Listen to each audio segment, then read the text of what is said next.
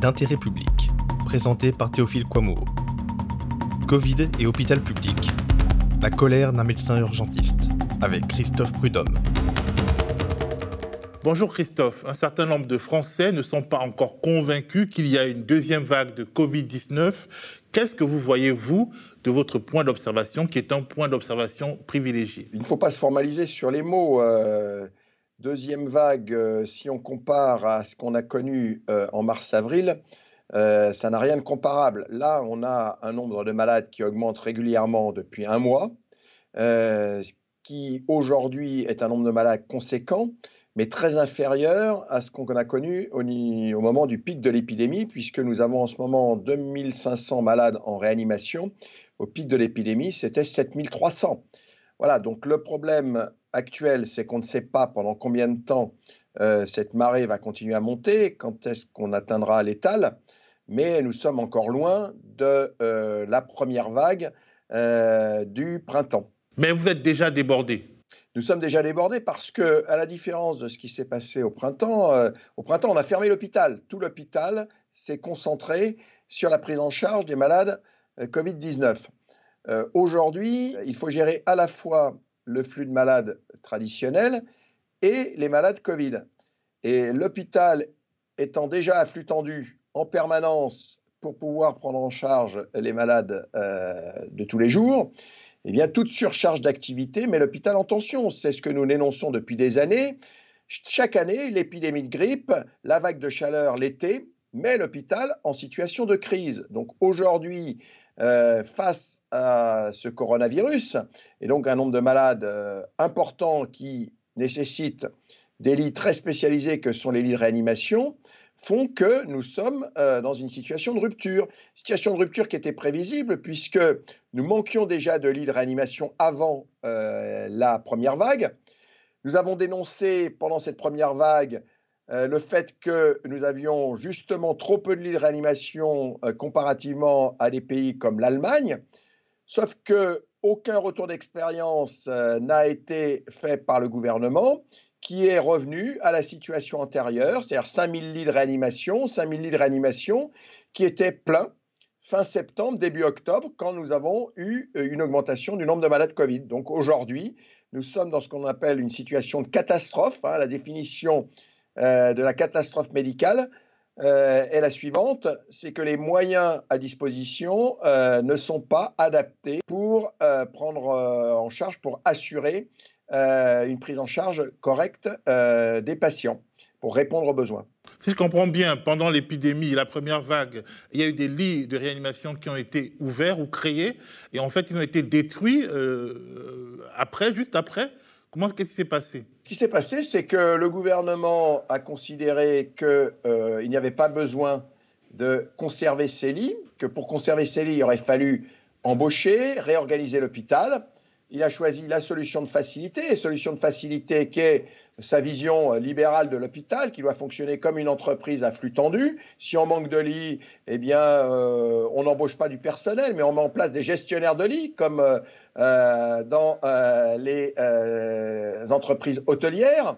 Et donc, nous sommes revenus à 5000 lits de réanimation, 5000 lits de réanimation qui sont, comme je le disais précédemment, déjà insuffisants pour assurer toutes les périodes de crise que nous avons chaque année qui sont prévisibles, que sont les épidémies de grippe, les longs week-ends, la période de chaleur l'été, où nous manquions déjà de l'hydréanimation. Moi, en tant qu'urgentiste, ça fait 15 ans que je dénonce cette situation.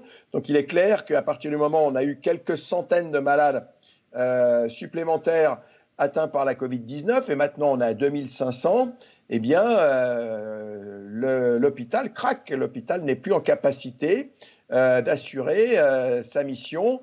Euh, et c'est catastrophique parce que ça va avoir des conséquences à la fois sur les malades atteints du coronavirus, mais aussi sur les malades classiques qui vont avoir un retard de prise en charge. par exemple, concernant les malades atteints de cancer, tout, retard, tout retard à la prise en charge d'un cancer, tout retard au diagnostic d'un cancer, on sait très bien que ça a des incidences en termes de mortalité. Donc, euh, il n'est pas exclu que si, euh, de nouveau, euh, nous sommes obligés de, continuer à déprogrammer pendant une période prolongée les malades, c'est-à-dire de les de refuser leur prise en charge, leur hospitalisation, pour concentrer tous les moyens sur les malades Covid, il y aura des conséquences sanitaires qui peuvent se chiffrer en plusieurs milliers de morts supplémentaires euh, dans les mois et les années qui viennent. Alors, vous avez dit dans une interview que l'urgence, c'était d'armer l'hôpital public et que cela n'a pas été fait, d'où une grosse vague de départ au sein du personnel hospitalier. Un personnel hospitalier, euh, certains sont restés et sont déprimés, ne, vont pas bien, euh, se sentent démotivés, euh, sont en colère, et une autre partie a quitté l'hôpital public. Oui, une partie a quitté l'hôpital, ce qui a abouti à un constat catastrophique qui a été souligné par le président de la Fédération hospitalière de France, euh, la représentation institutionnelle des hôpitaux. Euh, ce président, Frédéric Valtou, euh, c'est le maire apparenté les Républicains de Fontainebleau. Ben, il dit comme la CGT. il dit comme la CGT, c'est-à-dire que ne pas avoir embauché et d'être revenu au fonctionnement classique de l'hôpital a abouti au fait que début octobre, les effectifs présents à l'hôpital étaient inférieurs aux effectifs que l'on avait au mois de janvier de cette année, c'est-à-dire avant la première vague. Donc un hôpital où les personnels qui restent sont épuisés, des personnels qui sont partis, aucune embauche. Euh, donc, euh, il est clair aujourd'hui que les seules ressources que le gouvernement envisage, ce sont les heures supplémentaires des personnels en poste fatigués, la suppression de leurs vacances, et ce qui est encore plus grave, c'est d'arrêter les études des étudiants euh, dans les écoles paramédicales. ils ont déjà arrêté leurs études pendant trois mois l'an dernier, lors de la précédente année scolaire, on leur demande de nouveau d'arrêter leurs études cette année. Donc, euh, quel sera le résultat en termes de formation? On les utilise aujourd'hui comme main-d'œuvre à bon marché, ce qui est très démotivant euh, pour eux, alors que d'autres solutions existent. Aujourd'hui, ce que nous demandons, c'est qu'effectivement, on n'inventera pas les infirmières et les aides-soignantes qui n'ont pas été formées, mais par contre, on peut embaucher euh, des personnels non qualifiés, qui s'appellent les agents hospitaliers, pour des tâches tout à fait banal qui nécessite juste une formation très rapide en quelques jours, refaire un lit, faire euh, le ménage, euh, approvisionner en matériel les services, quelques tâches administratives simples. Eh bien, aujourd'hui, ces tâches sont assurées par les soignants. C'est très chronophage. Eh bien, si on avait quelques dizaines de milliers de personnes en plus dans les hôpitaux et dans les EHPAD, ça améliorerait beaucoup le fonctionnement de ces structures. Est-ce que cette demande est remontée au niveau des autorités? Ah bien sûr que cette demande est remontée, sauf que les autorités euh, ne répondent pas euh, à notre sollicitation parce qu'embaucher du personnel, c'est dégager euh, des crédits très supérieurs à ceux qui sont octroyés actuellement. Et puis une fois que les personnels seront en place, eh bien on réclamera qu'ils restent en place et que pour ceux qui sont les plus motivés, y compris on leur paye des études professionnelles d'aides-soignants ou d'infirmières, ce qui serait une vraie politique prévisionnelle des emplois et euh, qui euh, n'aboutirait pas au fait qu'aujourd'hui, les pleureuses du gouvernement nous expliquent Ah, j'aimerais bien ouvrir des lits, mais je n'ai pas le personnel. Sauf que euh, pourquoi n'avons-nous pas le personnel? Ben, C'est le résultat des politiques qu'ils ont menées depuis 20 ans, même un peu plus, quasiment 30 ans. On diminue le nombre de médecins en formation, on ferme des lits, donc on diminue la formation des personnels type aide-soignants, infirmières. Et puis aujourd'hui, on nous dit Ah, ben, on aimerait bien, on aimerait bien ouvrir des lits, mais il n'y a pas le personnel. ce sont des tartuffes. Hein.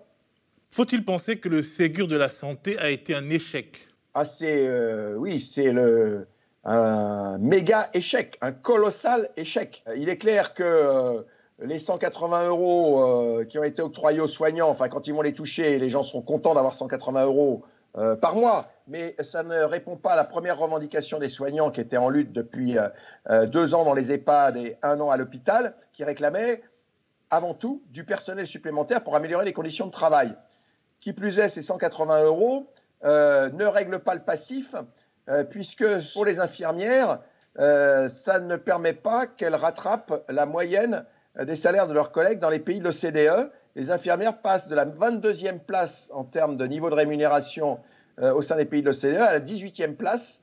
Donc on voit que la marche est haute et que le Ségur n'a rien réglé de ce point de vue-là. On vous a senti un peu agacé par l'instauration du couvre-feu. Oui, agacé parce que on se focalise euh, sur des mesures euh, brutales euh, qui s'adressent à l'ensemble de la population, alors qu'il faudrait mieux des mesures ciblées envers les populations et les lieux qui sont à risque, populations que l'on connaît, qui sont les personnes âgées, les personnes qui ont un certain nombre de problèmes de santé, notamment le surpoids, l'obésité. Les lieux de contamination, on les connaît, ce sont les entreprises, les entreprises. Hein. donc on maintient l'activité économique, mais on se contamine en entreprise. Ce sont euh, euh, les établissements euh, de santé médico-sociaux, les universités, et puis surtout, surtout, quelle est la part du déconfinement dans la reprise de l'épidémie et la part de la météo?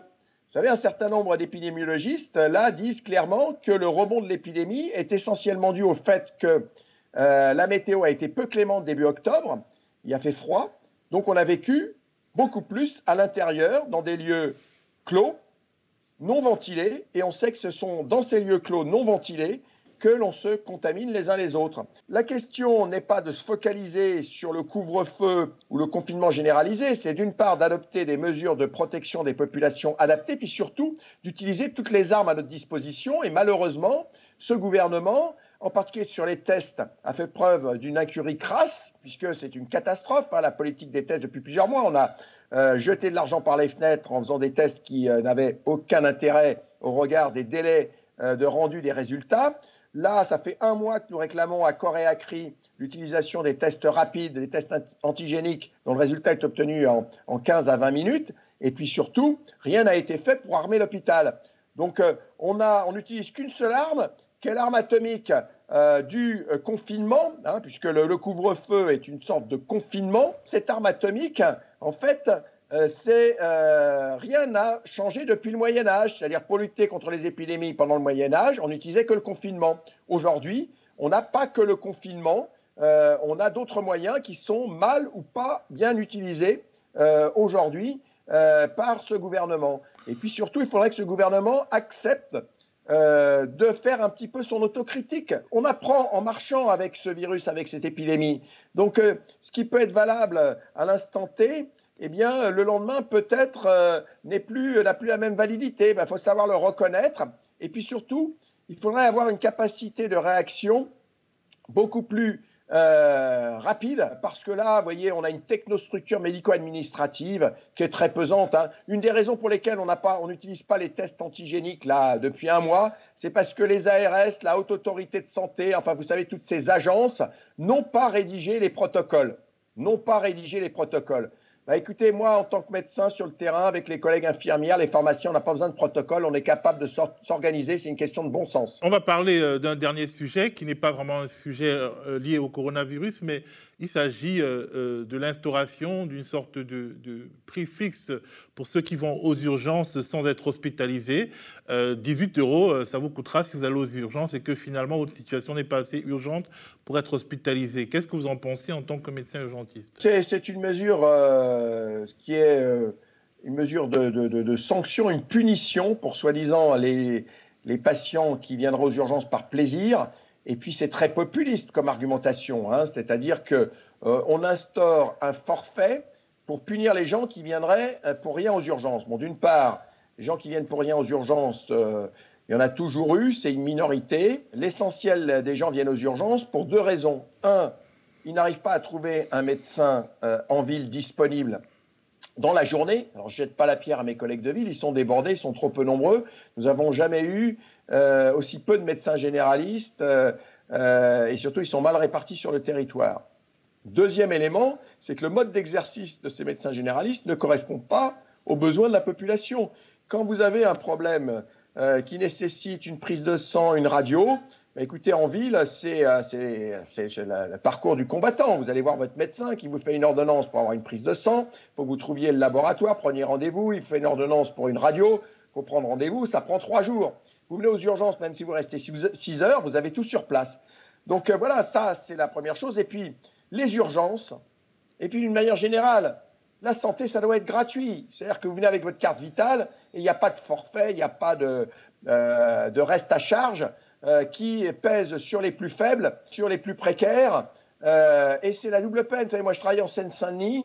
Eh bien, quand vous avez déjà économiquement que vous êtes défavorisé, que culturellement, euh, vous n'êtes pas en capacité de prendre rendez-vous chez le médecin parce qu'il faut utiliser Doctolib et que c'est un petit peu compliqué, hein, que tout le monde n'est pas capable d'avoir un smartphone et puis d'utiliser ce type d'application, eh bien, il vous reste quoi? Il vous reste le service public, les urgences. Euh, et euh, ben, quand vous venez aux urgences, eh bien, ça doit être pris en charge à 100% par la sécurité sociale. Et voilà, et on élimine le problème de ce forfait de passage aux urgences. Merci Christophe. Merci. Le média est indépendant des puissances financières et n'existe que grâce à vos dons. Soutenez-nous sur lemediatv.fr. Et pour ne rien rater de nos contenus, abonnez-vous à nos podcasts.